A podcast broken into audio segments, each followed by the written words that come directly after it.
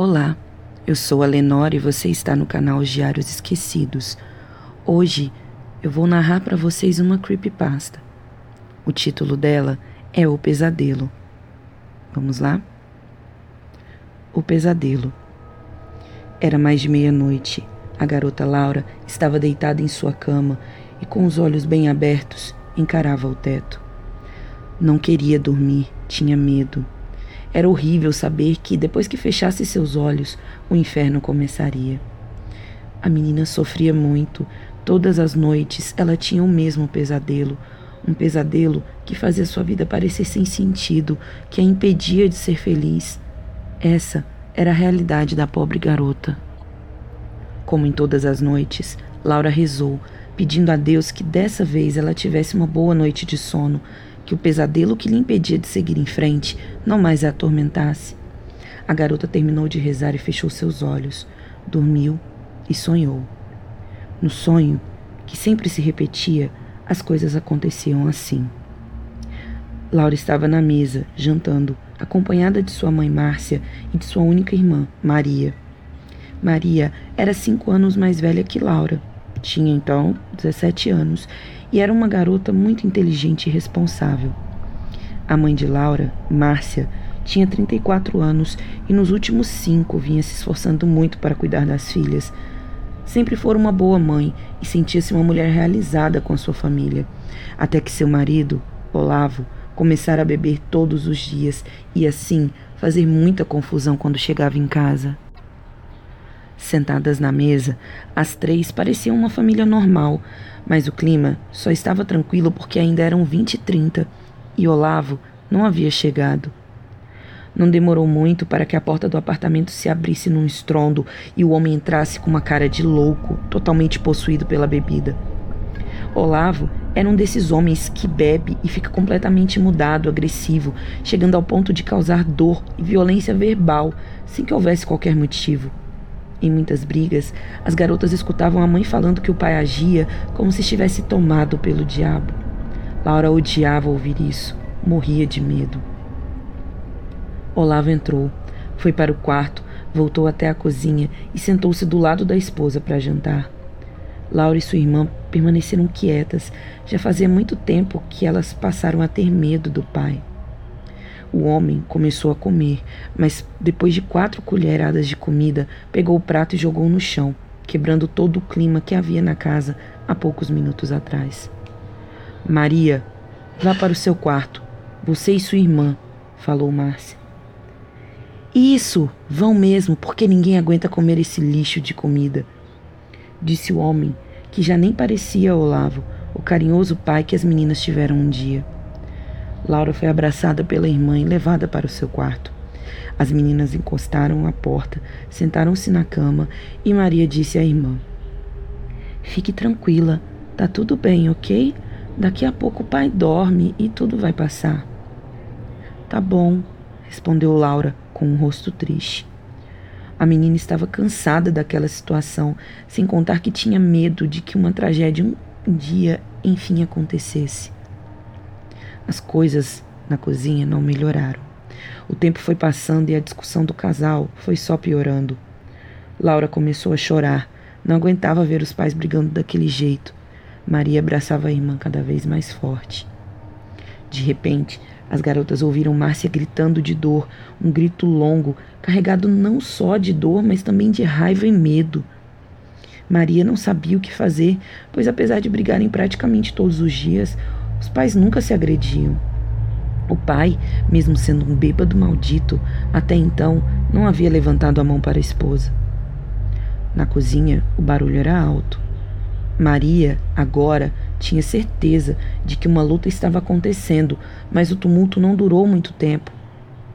Após ouvir barulhos de cadeiras sendo derrubadas e mais um grito de Márcia, a mãe, o silêncio tomou conta da casa.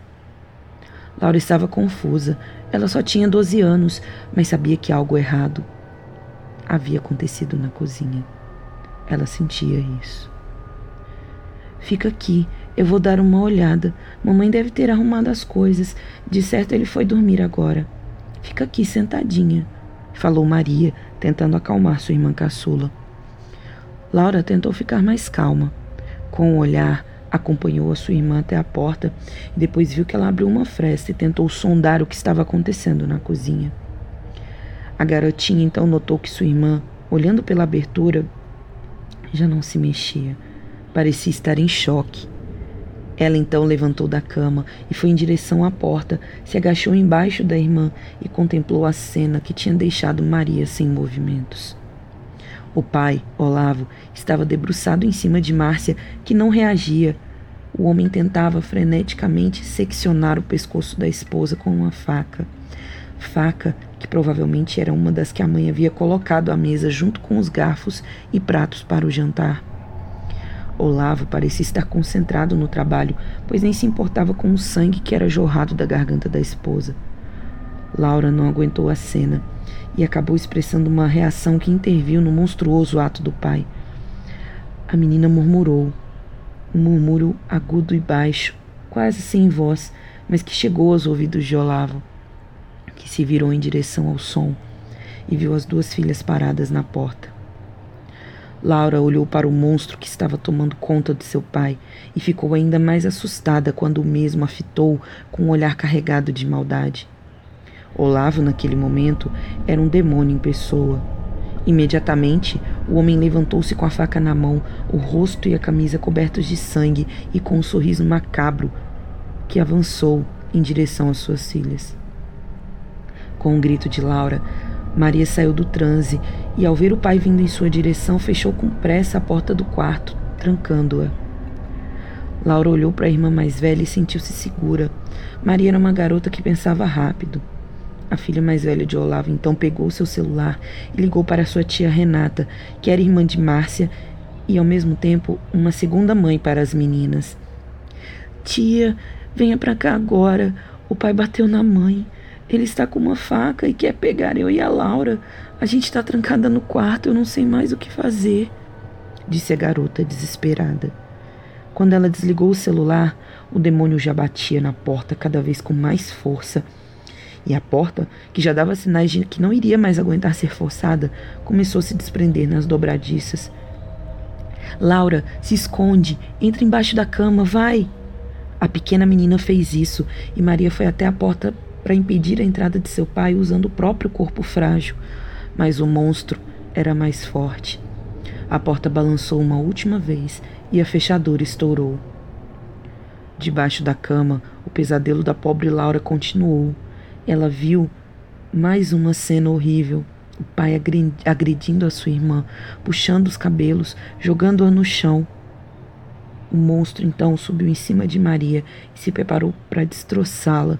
Mas antes que a lâmina descesse e a atingisse, a garota, olhando para a irmã caçula que estava escondida embaixo da cama, gritou: Fuja, Laura, fuja! Laura então saiu de debaixo da cama e se preparou para correr para a porta o mais rápido que pudesse. Enquanto isso, seu pai rasgava o pescoço de sua querida irmã. A garotinha tentou avançar para a saída do quarto, mas seu pai foi mais rápido. Quando Laura tentou pular o corpo inerte da sua irmã, o pai segurou-a pelo pé esquerdo e a encarou com um sorriso macabro. Ainda não é hora de ir, minha pequena. Venha, eu tenho uma coisa para você, falou o homem totalmente alterado. A menina entendeu que por ali não havia escapatória, então, com um chute forte, conseguiu se desprender e correu para a janela do quarto, sua única chance. Chegando lá, encarou a queda. A família morava no terceiro andar. Não, Laurinha, você não vai fugir do papai, disse, correndo em direção à menina para terminar o que havia começado. Mas agora Laura já havia subido na janela e, antes de pular, pediu a Deus que tudo fosse apenas um pesadelo, pois a vida não faria mais sentido se aquilo fosse real. Como ela viveria, sabendo que o pai matou a mãe e a irmã e que agora estava atrás dela? Não, não fazia sentido mesmo. A vida não seria justa se tudo aquilo fosse verdade. Laura fechou os olhos e pulou. Sentiu que a mão de seu pai quase a agarrou, mas o monstro não havia conseguido segurá-la.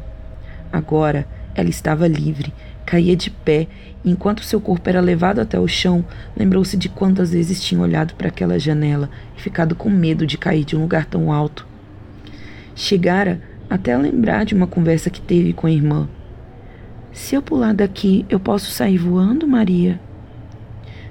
Acho que não, Laura. Você ainda não tem asas, me respondeu Maria, sorrindo.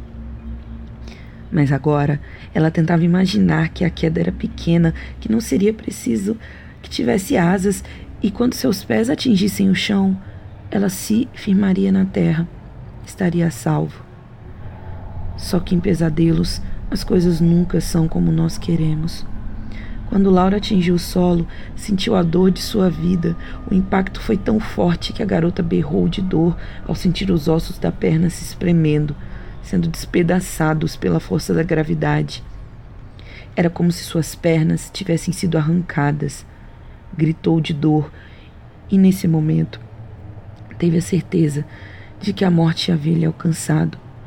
Com um berro, abriu os olhos para ver como era o céu, pois no fundo do seu coração sabia que esse era o destino o paraíso, junto de sua mãe e de sua irmã.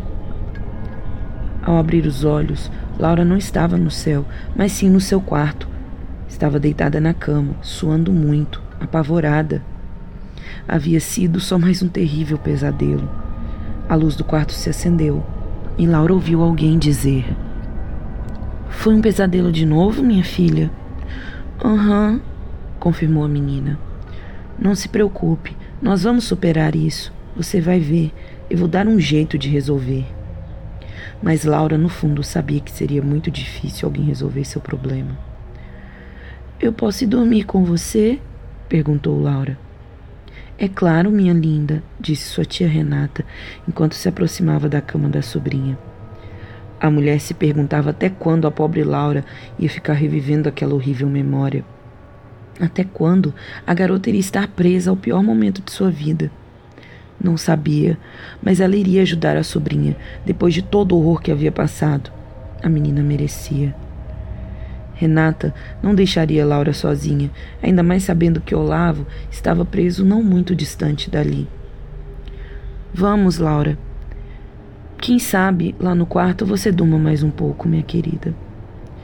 Renata beijou a testa de Laura e ajudou a garotinha, que agora tinha 14 anos, a subir em uma cadeira de rodas. Levou a pequena para o seu quarto. Enquanto empurrava a cadeira de Laura, a tia também chorava. Chorava porque seus pedidos a Deus não se realizavam. Já fazia mais de dois anos que Laura era atormentada por aquela horrível memória. Havia ficado paralítica com a queda. Enquanto a tia pensava, ouviu, ao longe, a maçaneta da porta da frente mover-se lentamente. O que ela não viu é que alguém entrou, esgueirando-se pelas sombras. Bom, essa foi a creepypasta. Se vocês gostaram, é, comentem, peçam que eu narre mais. Eu tenho uma seleção aqui de, de creepypastas já bem antigas. Eu gosto bastante. E é isso. Por favor, me ajudem a continuar gravando. Deem um like, façam um comentário, recomende para os seus amigos para ouvir enquanto estiver indo para o trabalho, se você gosta de histórias de terror. Até mais e tchau, tchau.